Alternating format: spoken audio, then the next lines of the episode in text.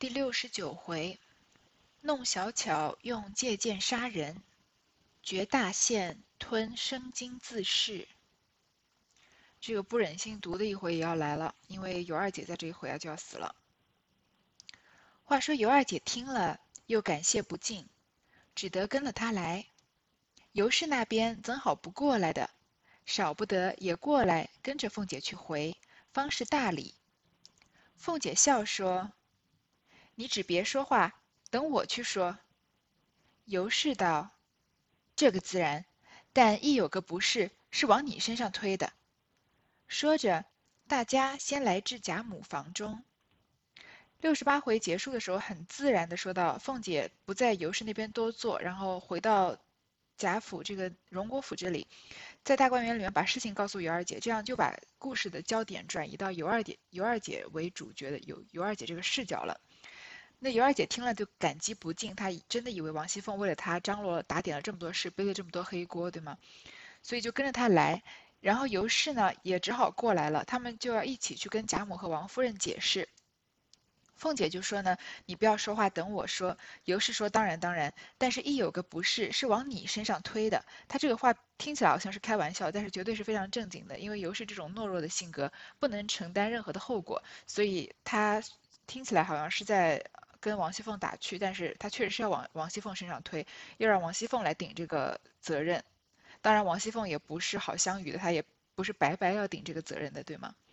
说着呢，大家就来到贾母房中，正值贾母和园中姊妹说笑解闷，忽见凤姐带了一个标致小媳妇进来，忙觑着眼看，说：“这是谁家的孩子？好可怜见的。”凤姐上来笑道：“老祖宗倒细细的看看，好不好？”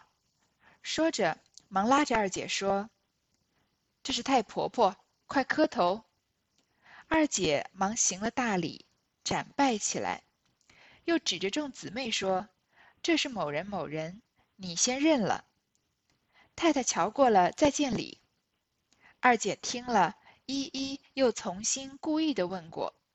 垂头站在旁边，他们来找贾母啊。贾母正在大观园里面和大观园的女孩子啊说笑解闷呢。我们要知道，尤二姐已经在大观园住了一阵子了，所以大观园里面的姊妹和贾宝玉她都已经是见过的，因为她就是住在李纨那里嘛。忽见啊，凤姐带了一个标致的小媳妇儿进来，就觑着眼看，她没有正眼看，就是斜着眼看她，说啊，这是谁家的孩子？好可怜见的。我们前面说过，这个可怜是可爱的意思，因为二姐长得漂亮嘛，然后贾母又非常心疼这种，贾母可以说是一个外貌协会，她对于长得漂亮的小孩子，她天生就自然的喜欢。然后凤姐就上来笑道，说啊，老祖宗你细细的看看好不好？然后呢，拉着二姐说，这个是太婆婆，快磕头。二姐连忙行了大礼，这个大礼肯定是要跪下来，双这个磕头，头要磕到地上的，展拜起来，又指着众姊妹啊，说这个王熙凤给她介绍，这是谁谁谁，这是谁谁谁，你先认识了，等到王夫人来了，瞧过了再见礼，你先不要见礼。其实二姐和这些人都是已经认识的，但是心照不宣，大家又一一重新的故意的问说，哦，你好，你是哪位啊？我是尤二姐啊，这样子，好像是第一次见面一样。问完之后呢，垂头站在旁边。尤二姐是非常的服从礼数的，因为她很知道自己在贾府的位置。贾母上下瞧了一遍，因又笑问：“你姓什么？今年十几了？”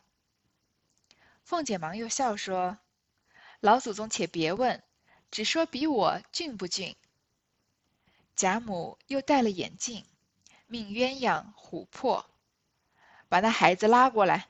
我瞧瞧肉皮儿，众人都抿嘴笑道，只得推他上去。贾母细细瞧了一遍，又命琥珀拿出手来，我瞧瞧。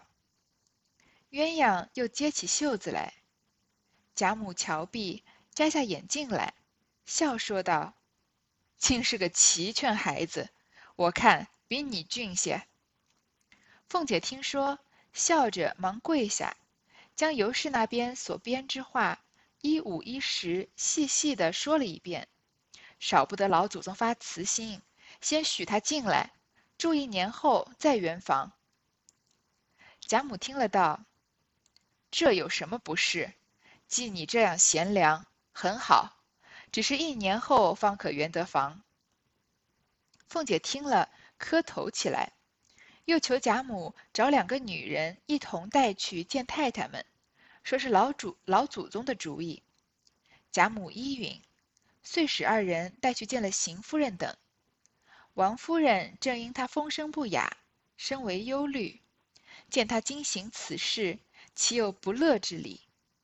于是尤二姐自此见了天日，挪到厢房住居。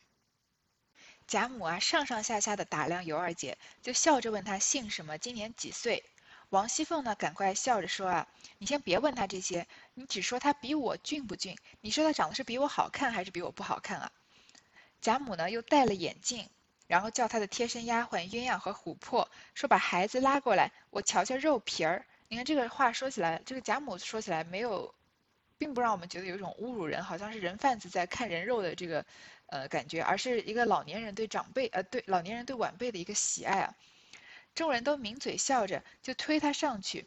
贾母啊仔细瞧了一瞧，又让琥珀呢拿手出来我瞧瞧。然后鸳鸯啊，又揭起袖子来给他看尤二姐的手。贾母瞧毕啊，摘下眼镜，说：“竟是个齐全孩子。”就说：“哎，呦没有缺手缺脚的嘛，也是开玩笑，就是其实是说长得很标致、很周正的意思。说我看啊，比你俊一些，我看比你还好好看好看一些呢。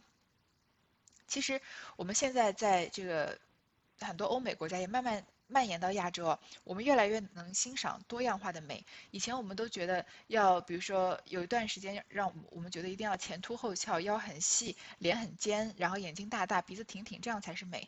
但是慢慢的，我们也能欣赏一些这个身材在我们普通呃平常的审美标准里面，不是说特别的所谓的标准吧。可能比如说有有一些比比较丰腴的身材，或者是很健美的身材，我们也可以欣赏。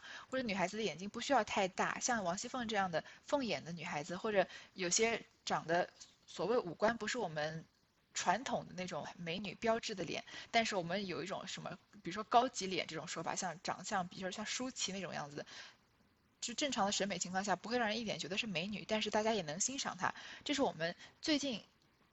近几十年才开始慢慢兴起的这种审美观，尤其是对身材多样化，应该是到最近几年才开始慢慢的有，呃，这个审美才蔓延开来。但是你想想看，在三百年前，曹雪芹就已经通过贾宝玉的眼睛啊，他已经能够欣赏各式各样女孩的美。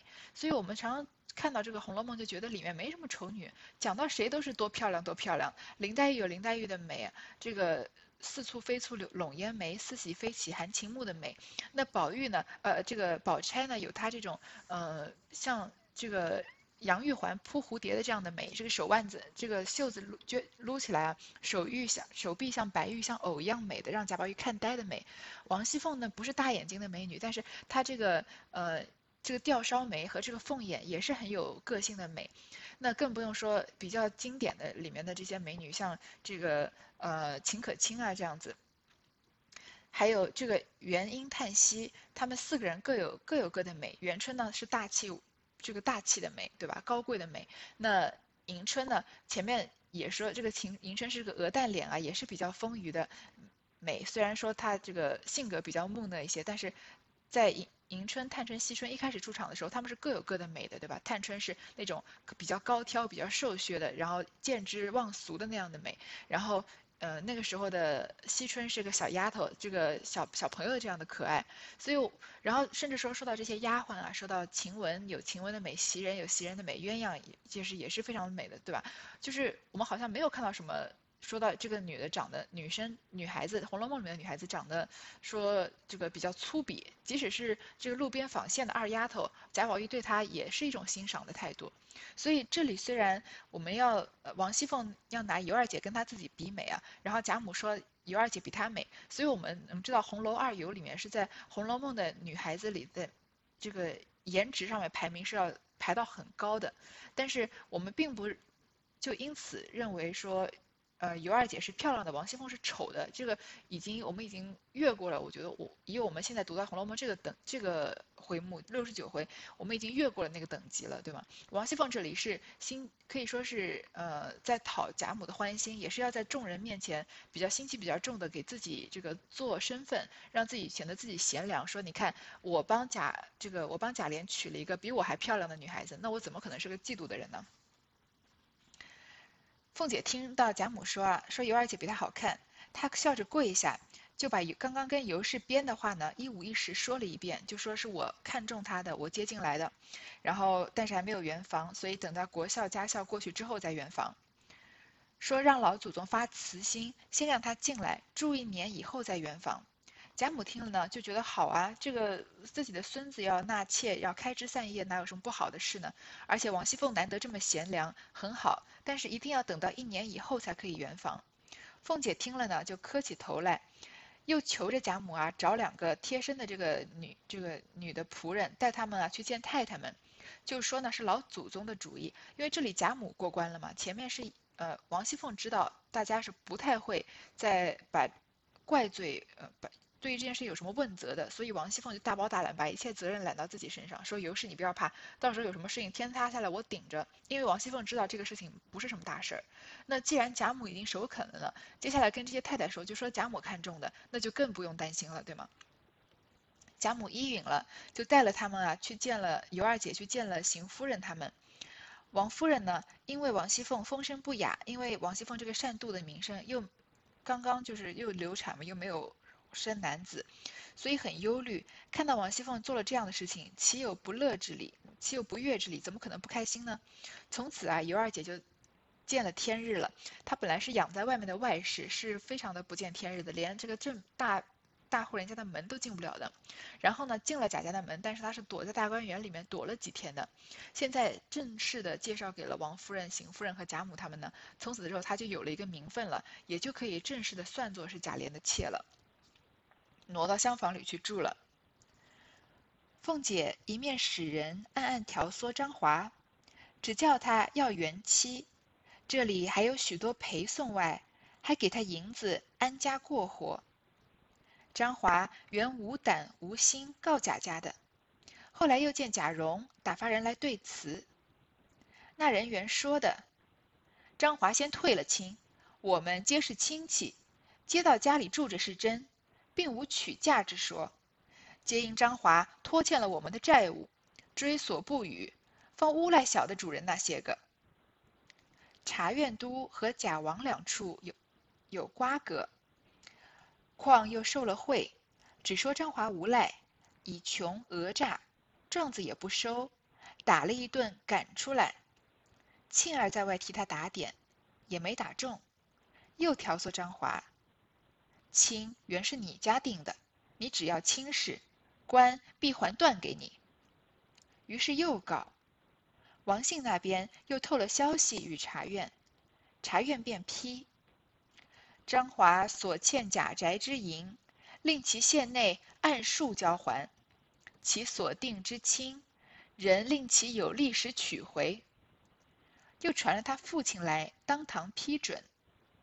他父亲亦系庆儿说明，乐得人财两尽，便去贾家领人。凤姐啊，在这一方面做面子，把尤二姐介绍给贾家所有的人，好像她很大度的样子；另外一边呢，她在紧锣密鼓的筹办筹备这个整尤二姐的事情。她让人调唆张华，就让他要原妻，就说他不是来要钱的，他要尤二姐回去，还嫁给他。然后呢，一方面给了他很多陪送，还给他银子让他安家过活。张华是个市井无赖流无赖流氓，所以有钱他当然愿意收了。而他本来是个胆小怕事的人，本来是无胆也无心告贾家的。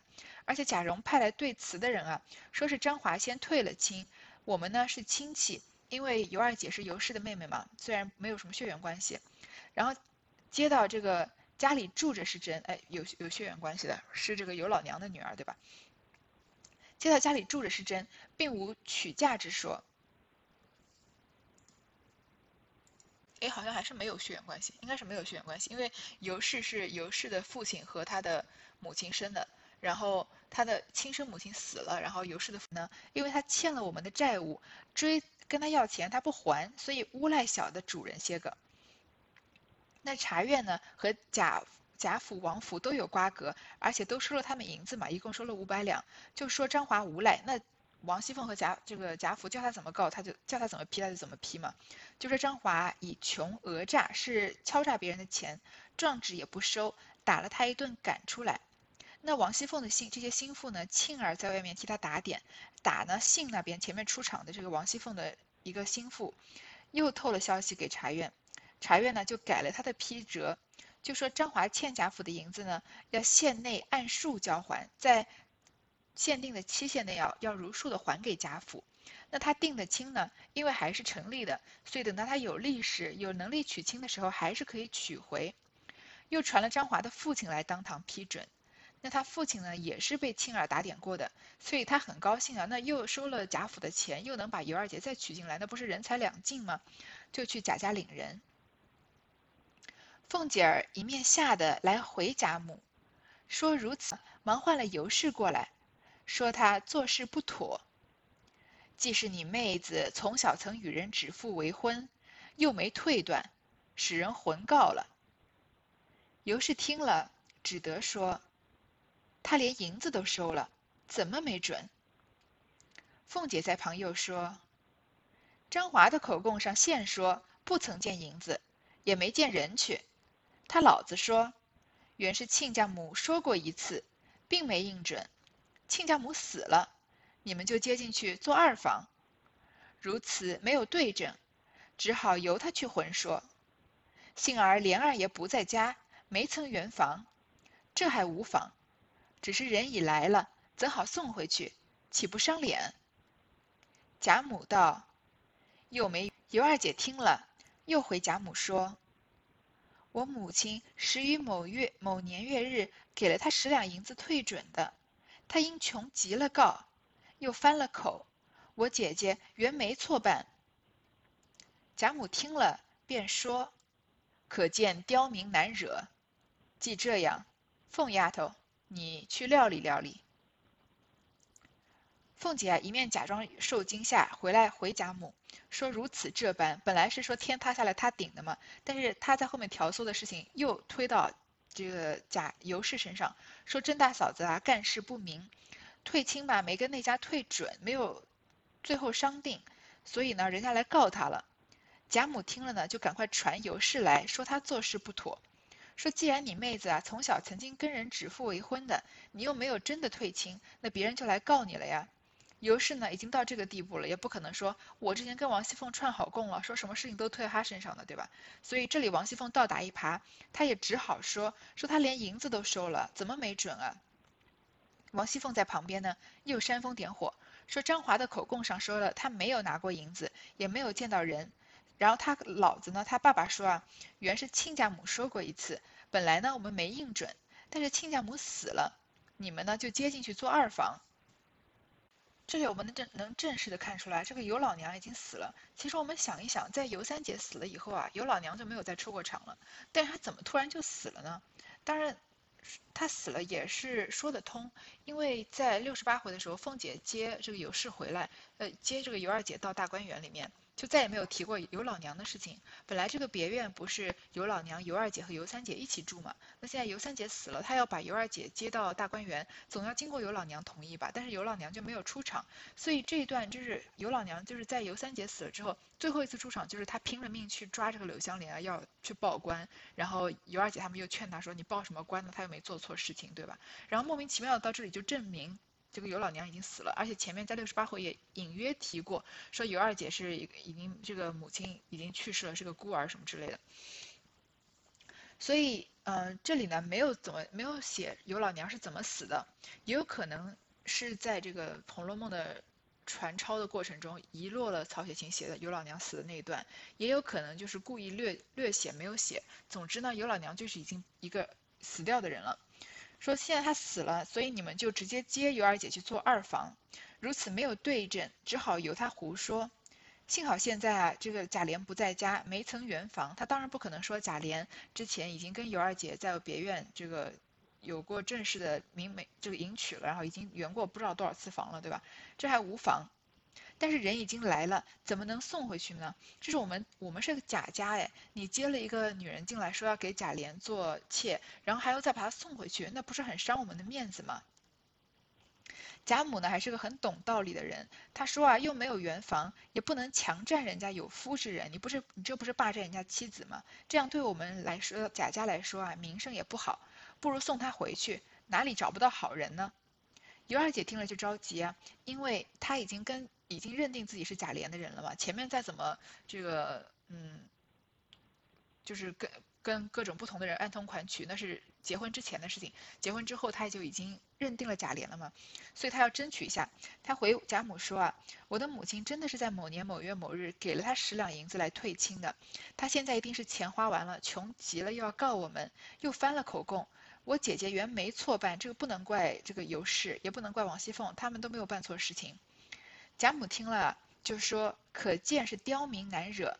这样的话，凤丫头，你去料理料理。”你看贾母也没把这个事情当回事，因为一个普通的这个市井流氓来告贾家，能告成什么样子呢？就让王熙凤去料理一下。凤姐听了无法儿，只得应着，回来只命人去找贾蓉。贾蓉深知凤姐之意。若要使张华领回，成何体统？便回了贾珍，暗暗遣人去说张华：“你如今既有许多银子，何必定要原人？若只管直定主意，岂不怕爷们一怒，寻出个由头，你死无葬身之地？你有了银子，回家去，什么好人寻不出来？你若走时，还赏你些路费。”张华听了，心中想了一想。这倒是好主意，和父亲商议已定，约供也得了有百金，父子次日起个五更，回原籍去了。凤姐听了呢，就只好应着，回来啊就命人去找贾蓉。王熙凤这里摆这一道，是真的希望，嗯，尤二姐真的在离开贾府嫁给张华吗？我这里觉得应该不是，因为她最终的目的。不是这么简单，不是让尤二姐离开，他是要把尤二姐弄死，所以一定要尤二姐在贾府才能把她弄死。那他这里搞了这么大一出，看起来好像是呃又回到原地了。那张华又走了吗？尤二姐又不用出府了，还白白花了这么多钱，那是为什么呢？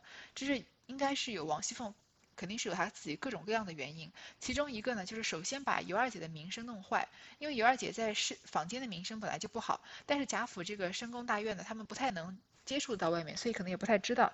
通过张华这么一闹呢，先让人觉得，哎呀，尤二姐这个人娶进来，还本来首先就是国丧家丧期间弄进来的，还没有圆房啊，就惹出这么大麻烦，肯定啊是一个就是将来是个比较麻烦的人，所以这样子就可以把尤二姐的身份首先就做得很低。然后呢，在尤二姐心里面也埋下一个不安的种子，让尤二姐本来就很进了贾府，本来就很依靠王熙凤。那既然这样子，王熙凤。又惹出，又又让尤二姐以为自己惹出这么多事情来，再帮她打点了，那这样就让王尤二姐更加的信任王熙凤。那后面前面已经不给她吃，不给她喝，后面再怎么折磨她，尤二姐就不会再想到王熙凤身上来了。所以尤二姐真的到死都不知道是王熙凤害死她的。那贾蓉知道凤姐的意思啊，就要张华领回，成何体统？说，如果张华真的把这个尤二姐领回去，怎么能成什么体统呢？因为这门这门亲事说到底是他贾蓉和贾珍说的嘛。如果说到最后让贾琏的这个妾又把张华又被张华领回去了，那怎么跟贾琏交代呢？就暗暗遣人去说张华，说你现在已经有这么多钱了，你何必要盯着尤二姐不放呢？如果啊你只管指定主意，你一定要尤二姐的话，你不怕贾府的这些主人们一生气，随便寻个由头，你就死无葬身之地了吗？你还记得薛蟠？薛蟠来打死打死一个破落人家的公子，虽然破落吧，至少也是个公子，打死了就当没事一样继续走了，对吧？所以贾府的人要弄死一个市井流氓，简直就是易如反掌，你到时候就死无葬葬身之地了。你有了银子啊，你回家去，什么好人你寻不出来，什么样的人你都能找得到。你走的时候，他们还会赏你一些路费。张华听了呢，想一想，觉得是好主意，就跟父亲商议啊，也得了有百金。你看这件事情，贾府已经花了不少钱，而且是。再说一遍，是已已经没有钱的贾府，居然一百两金子这样打点了张华父子啊。次日起了个五更，就回原籍去了。贾蓉打听的真了，来回了贾母、凤姐，说张华父子妄告不实，拒罪逃走，官府亦知此情，也不追穷，大事完毕。凤姐听了，心中一想，若必定着张华带回二姐去，未免贾琏回来再花几个钱包站住，不怕张华不依。还是二姐不去，自己相伴着还妥当，且再做道理。只是张华此去不知何往，他倘或再将此事告诉了别人，或日后再寻出这由头来翻案，岂不是自己害了自己？原先不该如此将刀把付与外人去的，因此悔之不迭。复又想了一条主意出来，敲命旺儿遣人寻找了他，或说他做贼。和他打官司，将他致死；或暗中使人算计，误将张华致死，方剪草除根，保住自己的名誉。张华父子已经走了，贾蓉打听了，证明他们真的走了，就来回了贾母和凤姐，说啊，这个张华父子本来就是妄告我们，现在他们啊拒罪逃走，害怕妄告的事情被揭发，所以跑了。官府也知道。也不追穷，这个也不是什么特别大的事情，就不用再去就穷寇莫追嘛，不用去追他们。大事完毕，凤姐听了呢，觉得自己好像有一点小小的失算。如果啊，首先她觉得尤二姐没走，这个不是什么大事儿，因为如果张华一定要带着二姐走，那贾琏回来肯定还是花点钱再把二姐留下来，到时候尤二姐还是要留下来。这样子，尤二姐不走啊，自己相伴着还是妥当。再做道理，就像我们前面刚刚说的，慢慢再把尤二姐整死嘛，不怕没有机会把她搞死。但是张华这次去啊，不知何往，不知道他去了哪里了。如果他把这个事情透露给别人，因为这件事情张华是当事者，所有人的联络都是跟他的，他是一个呃很关键的人物，所以他对于这件事情的全局他都知情。如果他告诉别人是王熙凤使了钱来让让他去告贾府啊，又有贾蓉这些事情，那。日后啊，或者或者他日后再寻个由头来翻案，那王熙凤不是搬石头砸自己的脚吗？所以他本来觉得啊，整死尤二姐本来就是自己人，整死就好了，不应该把这个刀把赋予外人去的，你不应该把这个权利交给这个跟贾府没有关系的张华，所以他有一点后悔这件事情，因为他觉得这个事情事情没有安排好，没有安排好呢，不是说没有把尤二姐弄出府，而是说啊，把太多把柄落到张华这里了。所以，我们我前面就说了，王熙凤是觉得斩草要除根的，要让张华彻底的闭嘴的，所以又想了一个主意出来，就让旺儿找人啊寻找了他，就说他做贼，然后和他打官司将他致死，就随便找个由头把他搞死好了，要不然就打官司搞死，要不然就是暗中算计，一定要让张华死，这样才能斩草除根，保住自己的名誉。因为王熙凤在这边演戏演的再好，所有人都相信她了，万一张华回来了再上去一告，那很有可能就是王熙凤就身败名裂了，对吗？所以王熙凤呢要把张华搞死。旺儿领命出来，回家细想，人已走了完事，何必如此大作？人命关天，非同儿戏。我且哄过他去，再做道理。因此在外躲了几日，回来告诉凤姐，只说张华是有了几两银子在身上，逃去第三日，在京口地界五更天，已被劫路人打闷棍打死了。他老子糊死在店房，在那里掩尸、验尸、掩埋。凤姐听了不信，说：“你要扯谎，我再使人打听出来，敲你的牙。”自此方丢过不究。方这个旺儿领了要杀张华的命令出来，回家自己想了想，说：“人已经走了，完事儿，人都走了嘛，就不会再回来了，何必如此大做，还一定要取人的性命？事情何必要做的这么绝呢？”人命关天，又不是儿戏，所以旺儿就想啊，我把这个凤姐哄过去，再做道理，所以他就随便在外面躲了几日，假装自己是真的帮王熙凤去执行命令了，回来告诉凤姐，就说啊，张华因为有钱在身上，所以他逃跑的第三日啊，在京口地界这个五更天里，已经被这个拦路的强盗用闷棍打死了，他老子呢也吓死在店房，所以两个人不用他们动手，都已经死掉了，就是被拦路的抢匪给弄死的。在那里呢，掩尸、验尸、掩埋，就直接在那里埋了。凤姐听了也觉得哪有这么巧的事情啊！我要杀一个人，正好这个人就死了。但是她也没有深究，她就说啊，你要扯谎，我再使人听出来、打听出来，敲你的牙，就丢过不究。所以芳华这个张华不知道，其实跟他没有什么关系的旺儿，其实就是放了他一马，救了他一命。那王熙凤在这里这里做错了一件什么事情呢？就是她太过于自信了。他以为这个世界上所有的事情都在他的掌握之中，想要让官府断什么案，怎么样断案，官府就怎么样断案，反正有钱有权嘛。想让弄死一个这个。视如他认为命如草芥的一个街民就可以随便的弄死，但他没有想到啊，每一个人都有自己的七情六欲，不是这个世界上所有的事情都在他的掌握之中的。那她又毕竟是一个深宅大院的女人，所以真的要在外面去打听说张华到底有没有死，同时又想要保住自己和张华的这个秘密，那是很困难的。所以这件事情王熙凤就丢开手了，没有再管。当然，曹雪芹是死得太早，所以他前面埋下的很多线索啊，后面这个网啊都没有收起来。我我当然曹以曹雪芹的能力，我们知道他一定是能收起来的，只是我们没有看到他是怎么收的这个网，对吧？所以非常非常的可惜啊，前面有好很多这个线索，嗯，就是前面埋下的留下的一些线索啊，我们都没有办法在后面看到曹雪芹本人是怎么收这个网的。比如说马道婆她陷害王熙凤，陷害贾宝玉，她和这个赵姨娘是签了一个字条的，说以后有这个贾呃贾环，太久没提到这个人，有点忘他名字了。贾环继承家业以后要给马道婆多少多少钱，对吧？这个。前面这个是有字据的，然后马道婆跑了，这后面肯定这个事情是要被捅出来的。还有这里张华也被放走了，这个事情也是要被捅出来。但是很可惜，我们就没办法知道曹雪芹是打算怎么圆这个他前面埋下的伏笔了。好，这段就先读到这里。